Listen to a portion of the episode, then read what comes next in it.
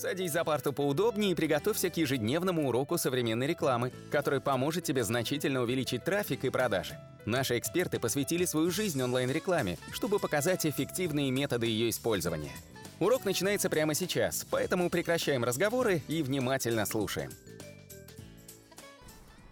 Всем привет, это 77-й аудиоподкаст, и мы сегодня будем обсуждать непосредственно именно где необходимо разместить ваш блог. Меня зовут Улитовский Анатолий, и рядом со мной Николай Шмачко.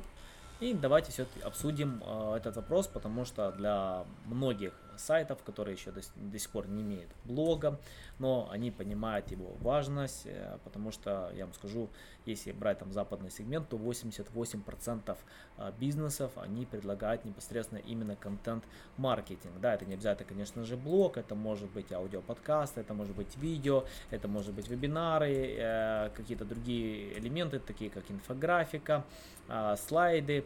Э, это зависит непосредственно именно а, там, где вы сильные. Но я вам скажу, практически каждый сайт уже давно имеет блог. Если брать в целом, то где-то 1 миллиард 700 миллионов сайтов в сети и 1 миллиард блогов. Только представьте эту цифру.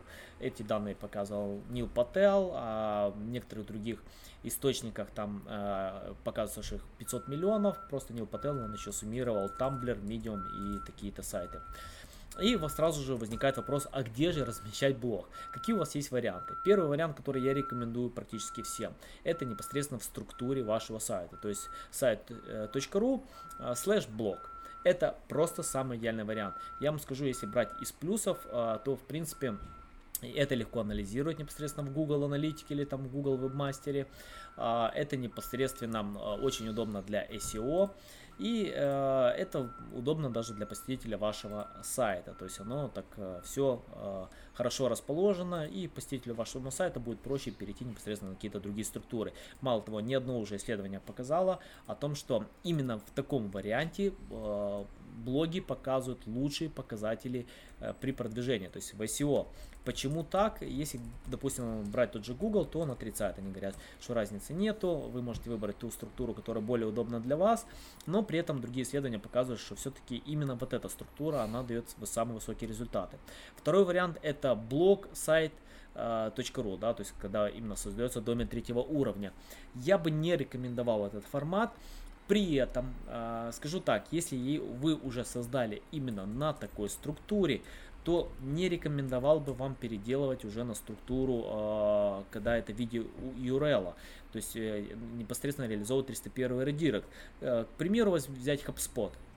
Они реализовали на этой структуре, он просто огромный блог популярный, мега популярный в западном сегменте, э, трафик там просто безумный, и они не переезжают на более удобную структуру, потому что он уже создан таким образом. Во-первых, э, привыкли посетители вашего сайта, во-вторых, любой переезд это чреват потерей какого-то трафика. Не всегда корректно переезжает полностью весь э, внешний ссылочный вес, который просто громадный у блог у непосредственно именно у HubSpot и 88% внешних ссылок ведет именно на как раз на статьи блога. Поэтому, скажем так, это менее рекомендуемый вариант, а, но если вы уже реализовали, имеете уже э, с внешней ссылки, имеете трафик, то лучше оставить непосредственно именно в таком варианте. Если вы создали только непосредственно ваш блог, то лучше, конечно, это сделать в виде URL.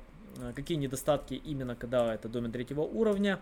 То есть, э, во-первых, вам не, необходимо иметь отдельную Google аналитику, что сложнее, и все-таки в SEO это будет хуже ранжироваться. Следующий вариант это когда вы э, регистрируете блог, допустим, на таких сайтах как wordpress.com, именно когда у вас домен третьего уровня, к примеру, там э, название вашего сайта .wordpress.com или, допустим, blogspot.com или какие-то Type, то есть множество таких платформ, которые предлагают именно платформы для блога, я вам скажу, как правило, они бесплатные, а, но при этом а, я, очень сложно их оптимизировать, получить хорошие результаты, а, потому что все-таки, когда у вас именно отдельный домен, это проще оптимизировать и получать именно результаты. Я вам скажу, что это плохо для SEO, это плохо для user experience, то есть непосредственно именно для поведенческого фактора. Это нехорошо для Google аналитики. Единственное преимущество это либо дешево, либо бесплатно. А, и это делается практически быстро. То есть вы можете зайти, зарегистрироваться. Я бы, знаете, когда этот вариант использовал? Тогда, когда вот вы только а, хотите проверить свои а, копирайтерское искусство, вы можете зарегистрировать такой сайт и там тренироваться, если у вас нет опыта непосредственно именно написания. То есть создайте какой-то бесплатный блог, потренируйтесь там, а уже когда вы почувствуете какую-то уверенность, э, пишите непосредственно тексты именно на вашем сайте. А, далее вариант это э, создать блог на каких-то известных сайтах, допустим, в англоязычном сегменте это Medium и э, LinkedIn Pulse, да, то есть вы можете там непосредственно размещать контент.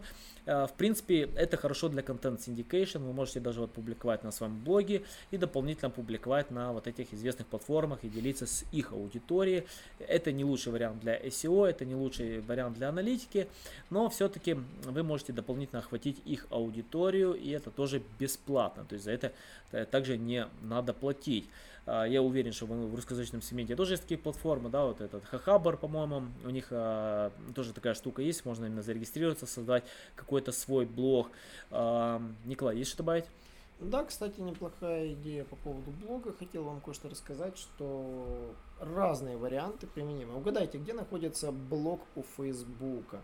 Он находится не на домене facebook.com, он находится на домене я сейчас даже вот его нашел, newsroom.fb.com. Это значит, что блог находится мало того, что на другом домене, так еще и на поддомене другого домена. При этом, если на fb.com мы зайдем, угадайте, куда мы попадем. По идее, мы попадем просто на facebook.com, который, то есть, представьте, домен fb.com редиректит на facebook.com, а newsroom fb.com никуда не редиректит, и там находится блог, который находится на CMS WordPress, да, хотя весь, по-моему, Facebook написан вообще на React, а, а этот написан на WordPress. Просто банально на WordPress написан блог. Блог Microsoft, кстати, ради интереса мы тоже можем сейчас посмотреть. Microsoft.com, Microsoft блог. Это легко найти, вбивайте брендовое имя, блог.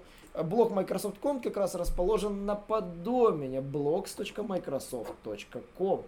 То есть есть такая вот маленький нюанс. Если ваша компания является многофункциональным сайтом, где куча контента, куча страниц, то есть огромное количество страниц, а, и блог вам просто некуда всунуть, то, конечно, кидайте его на поддомен, потому что он даже может визуально отличаться от основного сайта.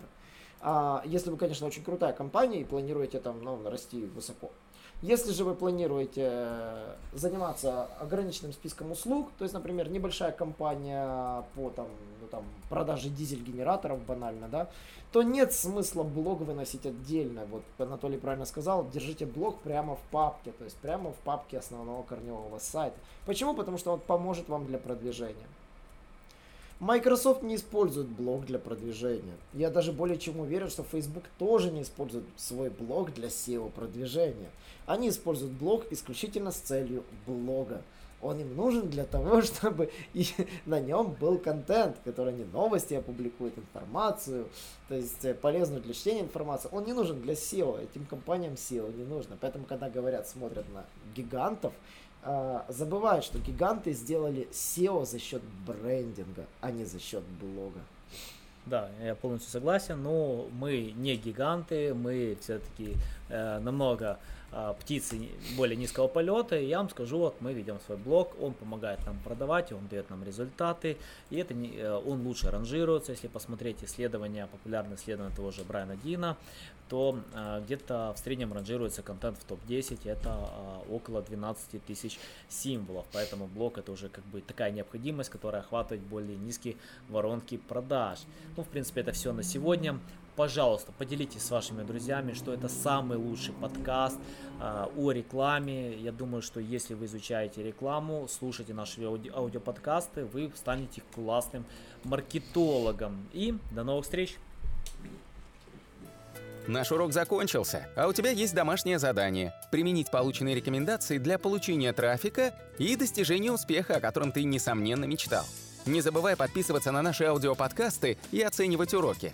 Также пиши комментарии и задавай множество вопросов, на которые ты обязательно получишь ответы. Увидимся в классе завтра с новыми современными рекомендациями.